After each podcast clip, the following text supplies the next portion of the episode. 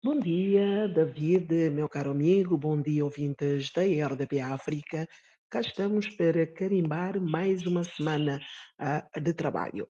Eu vou começar com a previsão do tempo, segundo os serviços da meteorologia da Guiné-Bissau.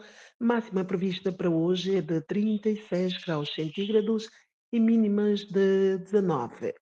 Mas esta temperatura não é só em termos eh, climático, mas também no campo político, a temperatura está a subir dia após dia na Guiné-Bissau. Prova disso, um grupo de militantes do movimento para a alternância democrática MADEM G15, a segunda força política no país, foi detido sábado por algumas horas pelas forças de segurança afetos ao Ministério do Interior. O ato ocorreu no aeroporto de Bissau, quando esses dirigentes foram receber o seu líder Braima Camará, vindo de Portugal.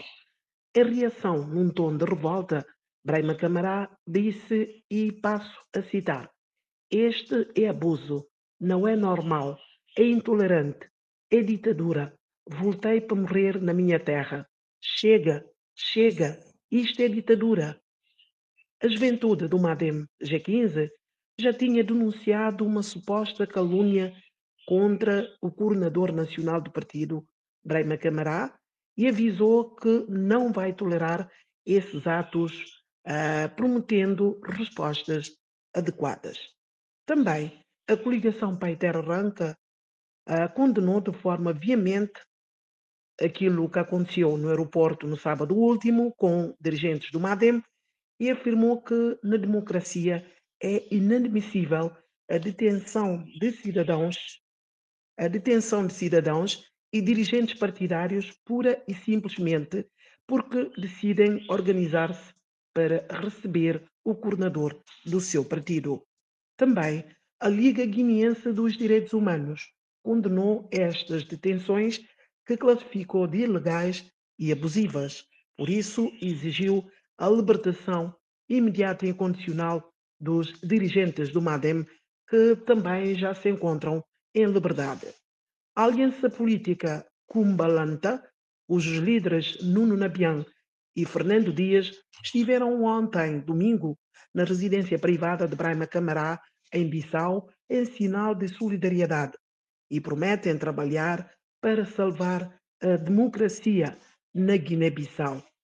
Estes dirigentes questionam ainda o silêncio da comunidade internacional face à situação política que se vive no país. Também o Partido da Renovação Social, a PRS, o partido fundado pelo falecido presidente Kumbayala, também estão de costas, os dirigentes estão de costas viradas. Ou seja, um grupo de dirigentes desta formação política exige a realização do Congresso. Em reação o presidente interino do PRS, Fernando Dias, disse que está tranquilo e não vai dar, promete não dar ouvido a esses dirigentes. Fernando Dias disse que não vai dar ouvido e acusa esses dirigentes de estarem ao serviço de mãos ocultas no país.